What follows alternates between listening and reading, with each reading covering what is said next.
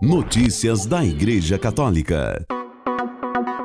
Terça-feira, 31 de janeiro de 2023. Hoje é dia de São João Bosco, fundador dos Salesianos.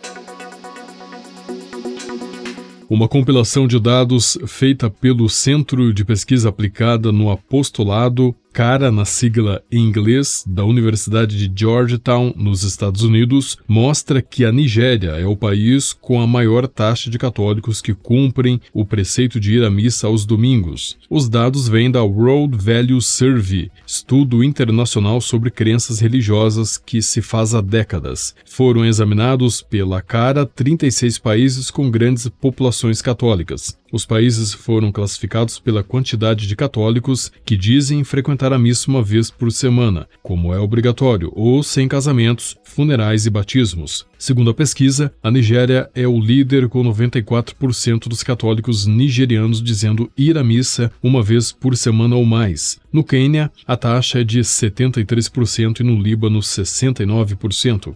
Mais da metade de todos os católicos frequentam a missa uma ou mais vezes na semana nas Filipinas, 56%, na Colômbia, 54%, na Polônia, 52% e no Equador, 50%. Com 8%, o Brasil tem uma das taxas mais baixas de católicos que cumprem o preceito entre os países pesquisados. Empata com a França e perde só da Holanda com 7%. Em 29 dos 36 países examinados, menos da metade dos que se declaram católicos vão à missa dominical. Os pesquisadores observam que o uso de declarações pessoais como critério pode inflar os números que podem, na verdade, ser um pouco menores. Os dados da World Value Survey não incluíram os Estados Unidos, mas os dados da pesquisa do CARA indicam que a porcentagem de católicos nos Estados Unidos que assistem à missa uma ou mais vezes na semana é de 17%, embora mais de três quartos dos católicos americanos se considerem uma pessoa religiosa. Notícias da Igreja Católica.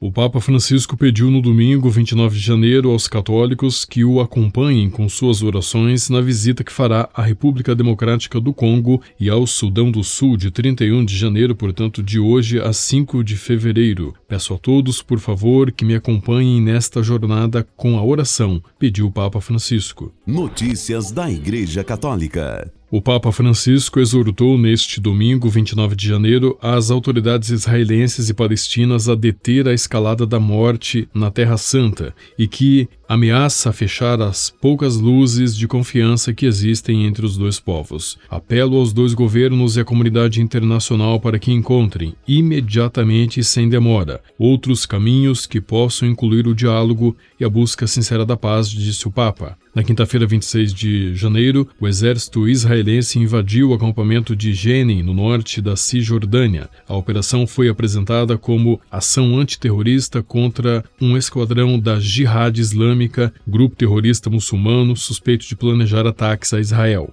Uma mulher foi morta no confronto. No mesmo dia, o grupo terrorista Hamas lançou mísseis na quinta-feira contra Israel na faixa de Gaza, território que controla. A violência continuou na sexta-feira, 27 de janeiro, quando um palestino atirou contra judeus em uma sinagoga no leste de Jerusalém, matando sete e ferindo três. No sábado, 28 de janeiro, um menino palestino de 13 anos atirou em dois israelenses em Jerusalém. A polícia informou que o menor foi neutralizado e ferido. Notícias da Igreja Católica. Foi divulgada nesta segunda-feira, 30 de janeiro, a mensagem de vídeo do Papa Francisco com a intenção de oração para o mês de fevereiro. O pontífice convida toda a Igreja Católica, através da Rede Mundial de Oração do Papa, a rezar pelas paróquias. O Santo Padre inicia a mensagem de vídeo dizendo que deveríamos colocar uma placa na porta das paróquias dizendo: entrada livre. As paróquias devem ser comunidades próximas, sem burocracia, centradas nas pessoas e onde se encontre o dom dos sacramentos. Elas devem voltar a ser escolas de serviço e generosidade, com suas portas sempre abertas aos excluídos e aos incluídos, a todos. O Papa lembra que as paróquias não são um clube para poucos, algo que dá uma certa pertença social. Segundo Francisco, a riqueza da igreja não está nos edifícios, mas nas pessoas que vêm a eles. As imagens do vídeo de paróquias de todo o mundo mostram encontros de convivências, conversas, distribuição de material para os mais necessitados, visitas a idosos e doentes, shows, eventos internos e externos. É um vídeo cheio de vida a vida que flui nas paróquias e que continua a torná-las num mundo em que é cada vez mais fácil se retirar para dentro de si mesmo e que tende a preferir os pontos de encontro virtuais em vez dos presenciais, pontos de referência para muitos, onde a arte do encontro é aprendida. Na exortação apostólica Evangelii Gaudium, publicada no início de seu pontificado, o Papa Francisco enfatiza a centralidade da paróquia. Embora não seja certamente a única instituição evangelizadora, escreve citando uma expressão de João Paulo II na Christ Fidelis Laici. A paróquia tem a particularidade de ser a própria igreja que vive entre as casas de seus filhos e filhas. Por esta razão, deve estar em contato com as casas e a vida do povo, e não se tornar uma estrutura separada do povo ou um grupo de pessoas selecionadas que olham a si mesmas. Este apelo à revisão e renovação das paróquias, acrescenta o Papa, ainda não deu frutos suficientes para aproximá-las ainda mais do povo. Por favor, sejamos ousados. Vamos todos repensar o estilo de nossas comunidades paroquiais. Rezemos para que as paróquias, pondo no centro a comunhão, a comunhão das pessoas, a comunhão eclesial, sejam cada vez mais comunidades de fé, de fraternidade e de acolhimento aos mais necessitados. Reportagem de Vatican News. Notícias da Igreja Católica. Na manhã desta segunda-feira, dia 30 de janeiro, o Papa Francisco recebeu no Vaticano os membros da Federação Italiana de Voleibol. Após os agradecimentos, o Papa recordou que o esporte deve estar sempre a serviço do indivíduo e da sociedade, não de interesses ou lógicas de poder. Por isso é importante uma perspectiva integral que combine a técnica com a possibilidade de dar o melhor de si, tanto na atividade competitiva como na vida. E discorreu usando termos usados em uma partida de voleibol, propondo algumas indicações. O saque, tomar iniciativas. Antes de tudo, o saque, que é o primeiro lance do jogo. No jogo, como na vida diária, é preciso tomar a iniciativa, assumir a responsabilidade, envolver-se, nunca ficar parados. O esporte pode ajudar muito a superar a timidez e a fragilidade, a amadurecer na própria consciência, a ser protagonista sem nunca esquecer que a dignidade da pessoa humana constitui o objetivo e a medida de toda atividade esportiva. Recepção, receber com humildade. Ao saque corresponde a recepção, assim como é preciso estar pronto para receber a bola a fim de direcioná-la para uma determinada área, é importante estar disposto a receber sugestões e ouvir, com humildade e paciência. Não se torna um campeão sem um guia, sem um treinador disposto a acompanhar. Levantamento: sempre há alguém para servir.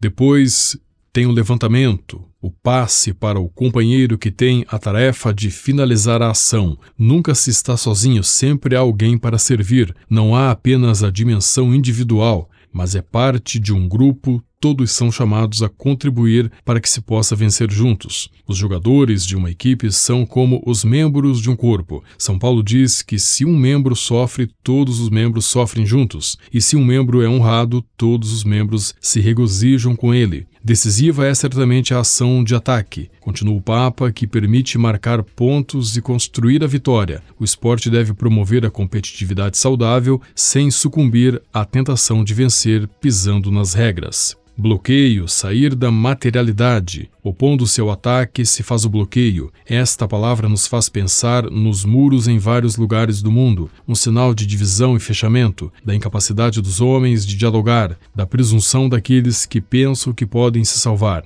Em vez disso, no vôlei, quando se faz um bloqueio, salta-se para enfrentar a cortada do adversário. Este gesto nos ajuda a pensar nas palavras em um sentido positivo. Saltar para cima significa sair do chão, da materialidade e, portanto, de todas aquelas lógicas comerciais que minam o espírito esportivo. O dinheiro e o sucesso nunca devem diminuir o elemento de jogo, de diversão. Em seguida, ainda acrescentou o Papa. E é por isso que eu o recomendo tanto: nunca deixar a dimensão amadora do esporte. O esporte ou é amador ou não é esporte, isto deve ser bem guardado. Bem, porque com isto vocês guardam também o seu coração. Por fim, o Papa concluiu saudando os presentes e convidando a serem sempre testemunhas de justiça e lealdade.